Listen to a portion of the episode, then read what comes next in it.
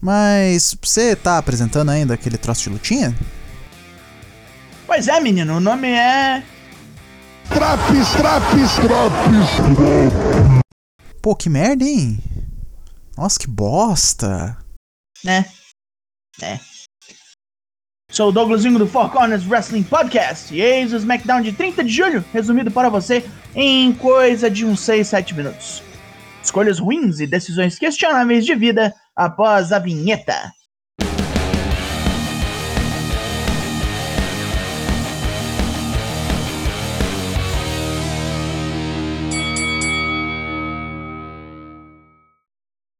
Estamos em Minneapolis e mais uma vez John Cena abre os trabalhos da sexta-feira à noite. Depois de um recap de sua situação, Cena descasca o Roman Reigns numa promo fumegante, onde ele explica por que o Samoano negou seu desafio, medo de falhar.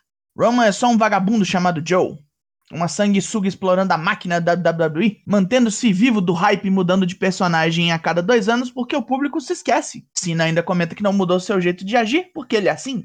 Imagine Stone Cold Steve Austin voltando sem breja ou Rock aparecendo diferente.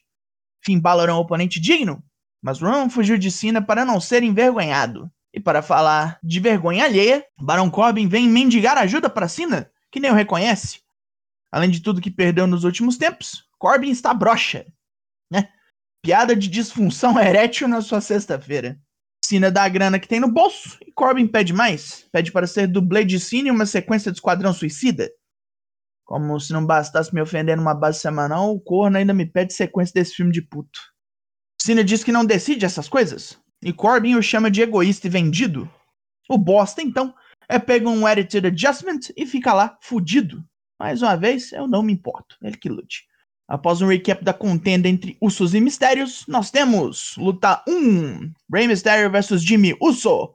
O lendário volador segura a onda contra Jimmy Uso, e após várias idas e voltas, Ray tenta um 619 que é interceptado pelo gêmeo, mas Ray converte um Samoan Drop de seu inimigo num Crucifix Pin, com uma ajudinha boteada de Dominic. Chumbo trocado não dói. Vem Bianca Belair ao ringue comemorar mais de 100 dias com o título feminino. Carmela aparece querendo mais uma chance, e logo vem Zelina Vega refutar. Mas ambas concordam que o melhor curso de ação é meter a mão em Bianca. Por sorte, Sasha Banks volta de férias bem a tempo de salvar a campeã e as duas amigas comemoram no ringue. Reginald está aqui para defender o seu título 24-7 no ringue. Ué. E ele está feliz com isso? Ser um campeão na WWE? Que bom para ele, né? Chega a Academia Alpha e o rolê fica confuso, pois não sabemos quem é o desafiante. Ouris esclarece a situação, dando um chega pra lá no Zé Pirueta. Luta 2, Reginald vs Chad Gable, pelo título 24-7. Gable entorta o acrobata com boas manobras, mas não consegue o pin de jeito nenhum. Ele se descuida e toma o front flip senton de Reginald, que só não vence, que Ouris se tromete causando um DQ. Cacete. Nem do Reginald o Gable não ganha. Caralho. Ouris arremessa Reginald do ringue, mas este cai de pé e sai vazado. Sonya Deville acerta com Adam Pearce o main event de hoje, Carmela e Zelina Vega versus Bianca Belair e Sasha Banks. Os dois revisam o contrato da luta do título universal por SummerSlam e seguem para o ringue para as assinaturas. Finn Balor e Roman Reigns chegam para o segmento, e o Roman não desperdiça tempo em dizer que Cena menosprezou Balor. Roman respeita a garra do irlandês, gosta de como ele resolve seus assuntos, e está satisfeito de ter um desafiante que não é um velho cansado, mas ainda assim, Balor vai tomar tanta porrada que vai acordar de volta no NXT. Balor retruca, seria uma honra voltar ao NXT com o título universal. Mas quando o nosso Prince vai assinar, é atacado por Baron Corbin, que o arremessa para fora do ringue. Corbin pretende assinar o contrato no lugar do Magrelo, mas John Cena vem voado e aniquila o ex-dono de startup do mal, assinando o contrato no lugar dele. Roman está fumegando de puto. Um exasperado Paul Heyman vai contestar o ocorrido com as autoridades, mas tanto Adam Pearce quanto Sonya Deville declaram que a luta é oficial, ocorrendo as assinaturas e Roman Reigns versus John Cena no SummerSlam. E agora, com várias entradas de Jobber, vamos resolver aquela pendenga lá do Big E no programa passado. Luta 3. Six Man Tag, Big E, Shinsuke Nakamura e Cesaro versus Apollo Crews e The Dirty Dogs. Aquela zona de sempre, Cesaro passando o carro em geral, comandante Aziz atrapalha os faces até ser distraído por Rick Books e quase decapitado por um uppercut Cesaro.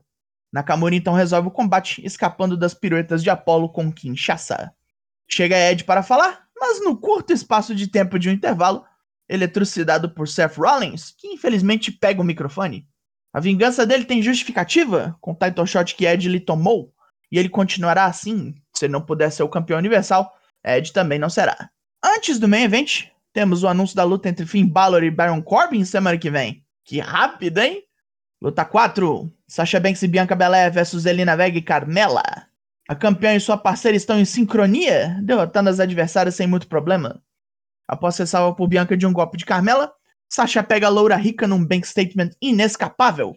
Enquanto as vilãs batem em retirada, as vencedoras comemoram com dancinhas até Sasha capturar Bianca no bank statement e deixá-la presa no golpe por um bom tempo.